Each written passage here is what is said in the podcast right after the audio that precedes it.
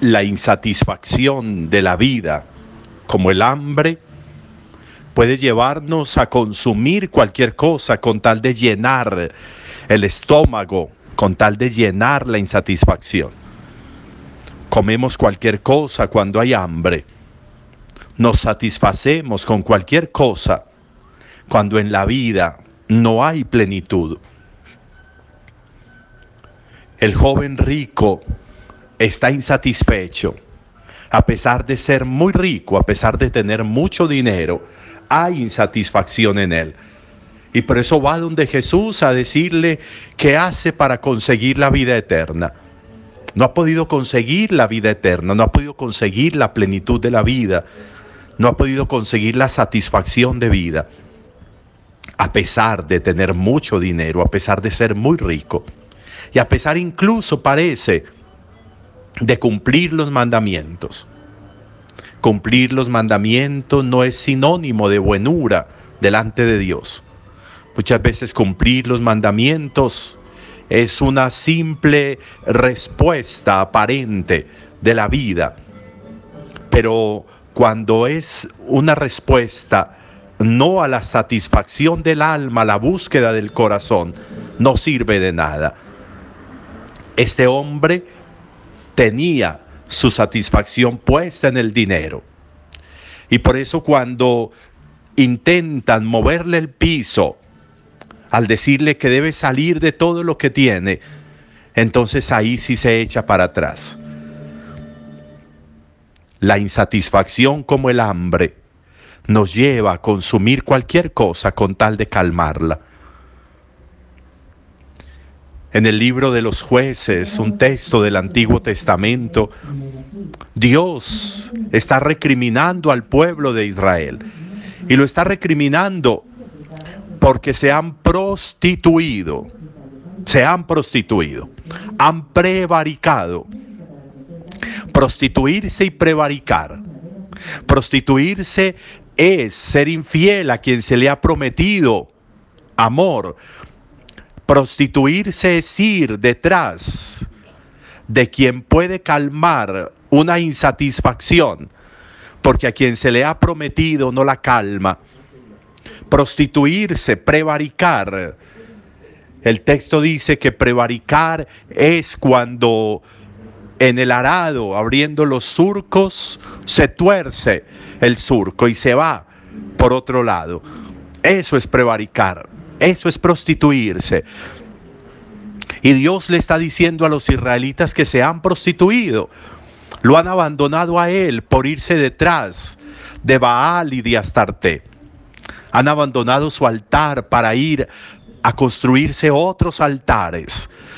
Se han prostituido, han ido detrás de los dioses de pueblos extranjeros y han abandonado a Dios y han abandonado la promesa de fidelidad se han prostituido.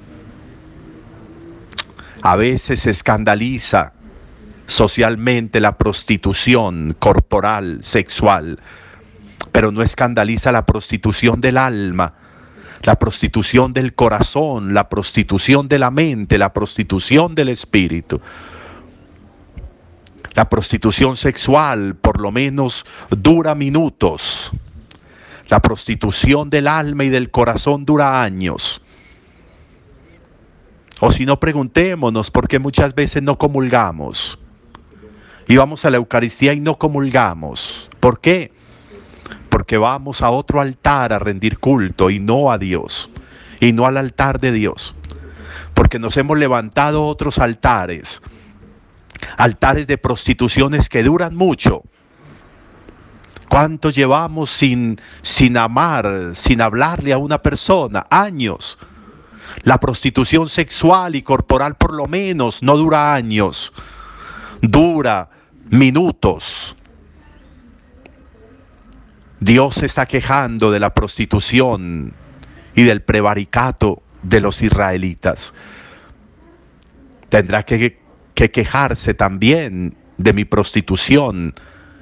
Me he prostituido para no amarlo a Él.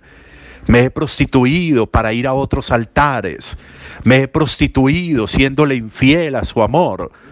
Me he prostituido en el corazón, en el alma, en el espíritu, guardándole fidelidad no a quien me mantiene la vida y la gracia, sino a quien me debilita y me destruye. Prevaricar, prostituirse. Hoy podría ser una buena reflexión. Eres fiel, eres fiel a Dios, eres fiel a la vida. Has prometido tantas veces amor a Dios, fidelidad a Dios, pero te has prostituido te estás prostituyendo hoy en la fidelidad a Dios. Has abandonado el altar de Dios por irte a construir altares en tu casa, en tu familia, con tus amigos, en tu trabajo, contigo mismo por culpas a las que le rindes culto. La fidelidad requiere un compromiso de persona, de lo que somos, de la totalidad, la prostitución y el prevaricato. Qué importante que hoy meditáramos hasta dónde es verdad que lo somos. La otra prostitución puede ser grave, pero no es tan grave como la prostitución que daña y destruye la vida y el alma y el ser. A veces para la otra prostitución puede haber motivos, motivos incluso loables, como muchas personas que tienen que hacerlo para alimentar a sus hijos, para llevar pan a sus hijos. La prostitución nuestra, Dios, ¿por qué es? Por obsesiones, por rayones, por culpas, por insatisfacciones del alma, porque nos torcemos y nos quedamos torcidos en el arar el surco, en el arar la vida porque cogemos para donde no es y nos mantenemos ahí. Días, meses, años de prostitución a Dios, a nosotros, de prevaricato a Dios, a nosotros, a la satisfacción del alma, de la vida, de la plenitud del cielo. Importante, de nuevo, importante meditar para que dejemos de señalar el pecado de los demás sabiendo que el nuestro es mucho más grave y complejo, sabiendo que el nuestro lleva mucho más tiempo sin resolverse, sabiendo que el nuestro está buscando altares y está levantando altares de satisfacción eterna en la vida, de insatisfacción de corazón y de alma en lugar de seguir buscando y avanzando en la construcción o en la cercanía mejor del único altar que Dios se ha construido y se llama Jesús de Nazaret.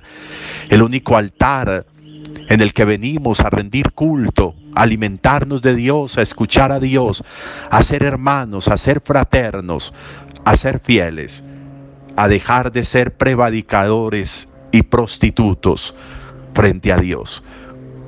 Esa queja de Dios frente al pueblo de Israel es importante. Ese lamento del joven rico, porque tiene todo su altar puesto en el dinero y en la riqueza, en lugar de tenerlo en la plenitud y en la vida eterna, tiene que servirnos hoy de reflexión. Hagámoslo. Un buen día para todos.